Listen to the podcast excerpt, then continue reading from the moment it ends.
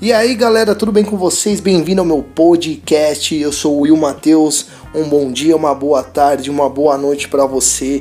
Muita positividade, muito sucesso, muita riqueza e que Deus abençoe você grandemente. E vamos lá, né, fazer a releitura desse livro aqui maravilhoso, O Poder Infinito da Sua Mente, né? O aqui fala o pensamento é o estupim do subconsciente. Quando perguntaram num programa de televisão ao escritor Nelson Rodrigues o que ele pensava sobre a morte, ele citou alguém que teria dito que a morte é a coisa mais triste e acrescentou: Não, a morte não é triste, triste é a vida. Essa é mais uma das milhares de definições que você encontrará sobre a vida, na maioria negativa. Na verdade, é, cada pessoa tem uma definição própria para a vida, e essa definição parte apenas de um ponto de vista o pensamento de cada um. Se a vida se apresenta ao seu pensamento como algo agradável, cheio de belas surpresas, você dirá que a vida é uma boa.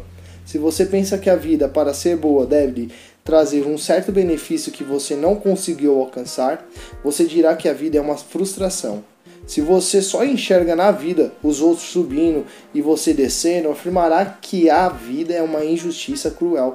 Se você acorda, acorda sempre disposto, saudável, confiante na sua boa estrela, dirá que a vida é uma irradiação de felicidade. Se você vive um grande amor, dirá que a vida é amor. Se consegue chegar aonde deseja, para você a vida é um sucesso permanente. Veja você, a vida é uma projeção da sua mente. Mais do que isso, a sua vida é o resultado dos seus pensamentos. Ralph Waldo Emerson, pensador e escritor norte-americano, disse que o homem é aquilo que pensa o dia inteiro. Todo pensamento emocionalizado, reforçado pelo sentimento, transforma-se em realidade física.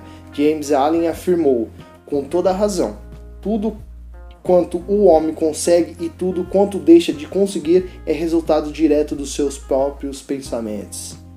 Obrigado por ouvir meu podcast. Muita paz e muita energia boa. Tamo junto.